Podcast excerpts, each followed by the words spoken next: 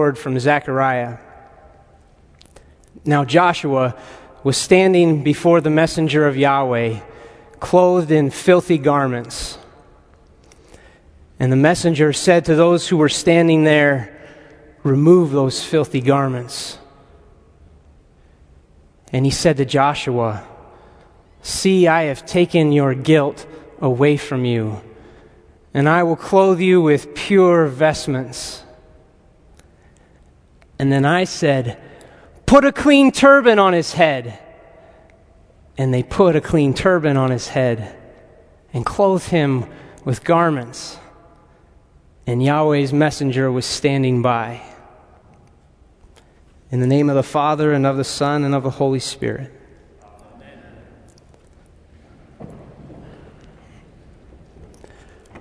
Some of you know that my wife Amy and I are expecting.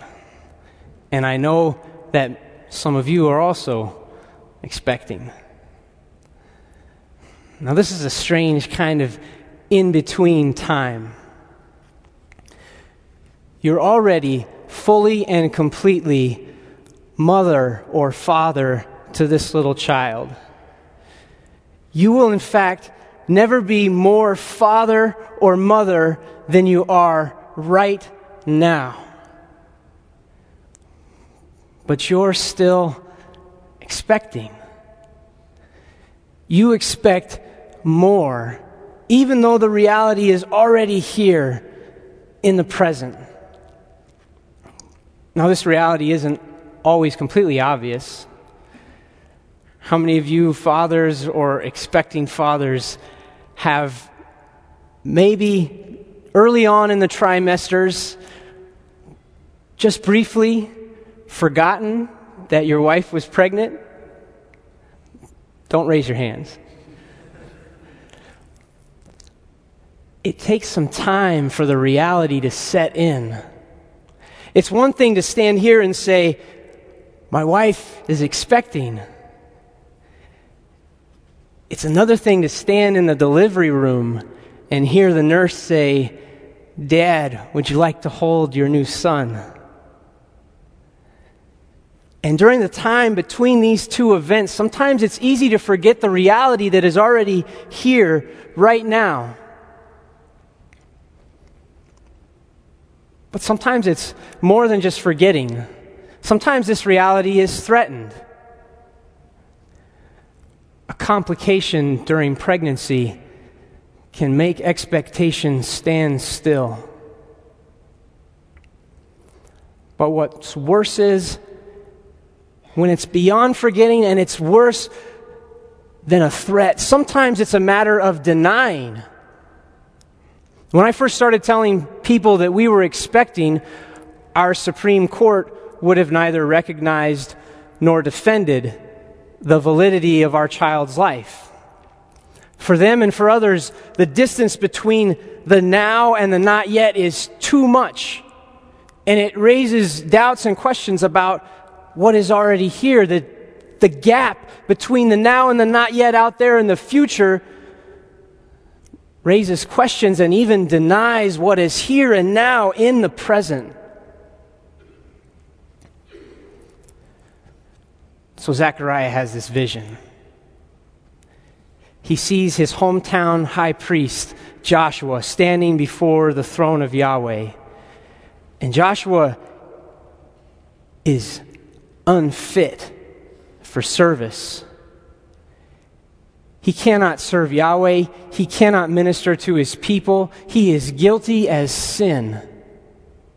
He should not expect anything but swift and severe judgment.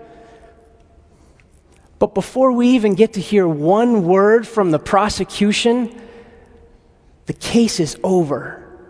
Yahweh has already made his decision and Joshua is justified. His guilt is removed, filthy garments exchanged for pure priestly vestments. And just in case anybody forgets, we hear Zechariah, like some raving football fan, shout out from the stands, put a clean turban on his head. Suit that man up and put him back into the service of Yahweh. Zechariah knows that if Yahweh has made the priest be the priest he needs to be, then you should expect Israel to be the people they need to be. And if Israel is the people that they need to be, then you should expect the nations to come in and join themselves to Yahweh and be his people. And if the Gentiles come in, then you should expect all flesh to come in and be silent and worship Yahweh in his holy temple. You should expect Yahweh to be king over all the earth. Behold, I have taken your guilt away from you. That announcement is pregnant with expectation.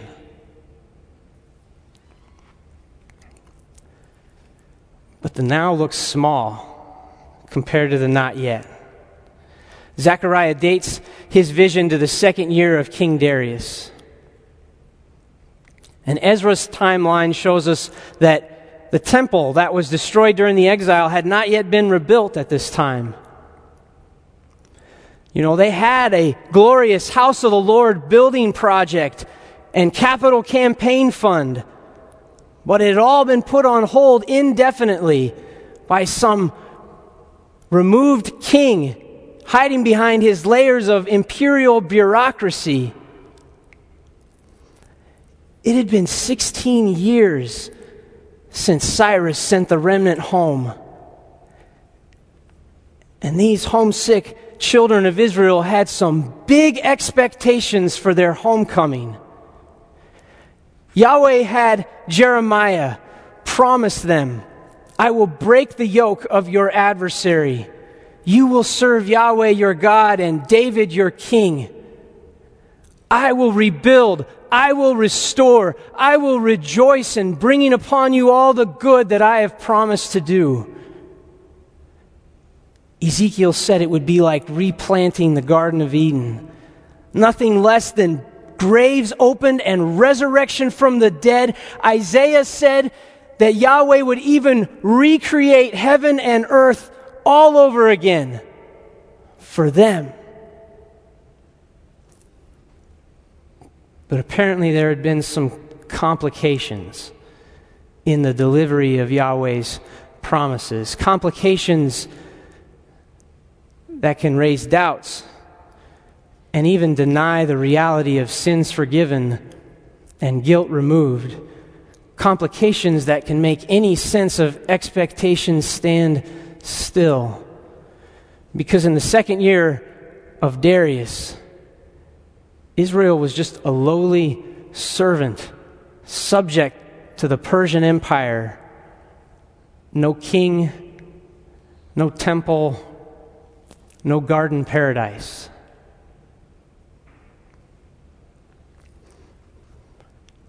How do you deal with these kinds of complications?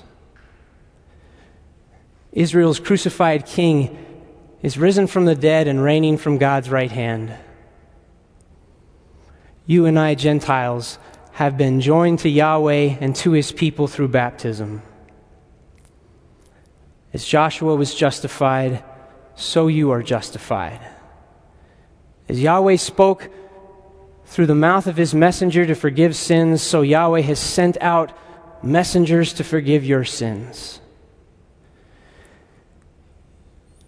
You will, in fact, never be more forgiven than you are right now you will never be more justified than you are right now.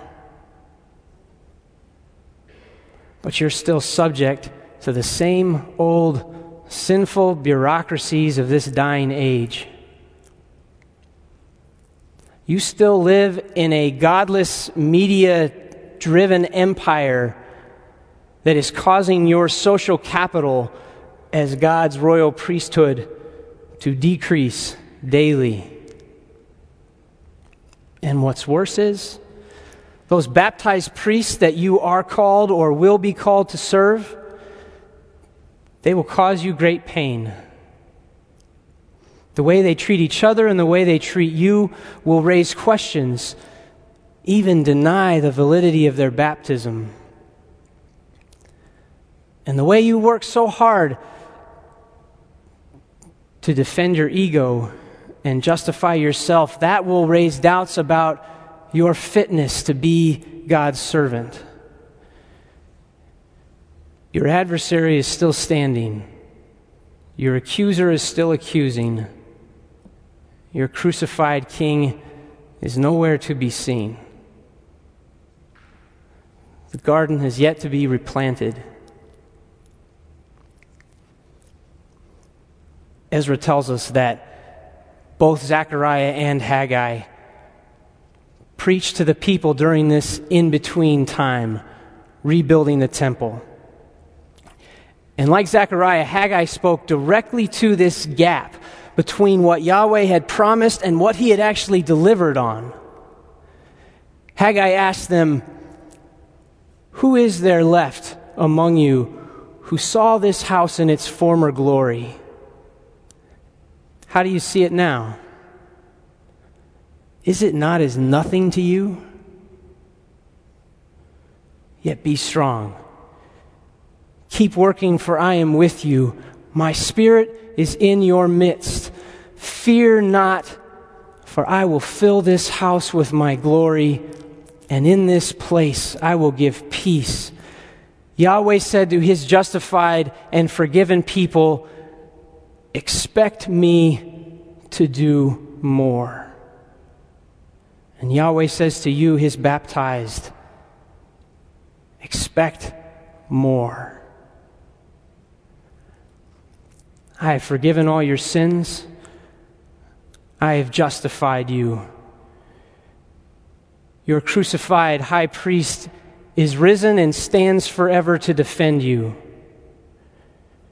and your crucified King will come, righteous and having salvation, and his reign will be from sea to sea, from the river to the ends of the earth.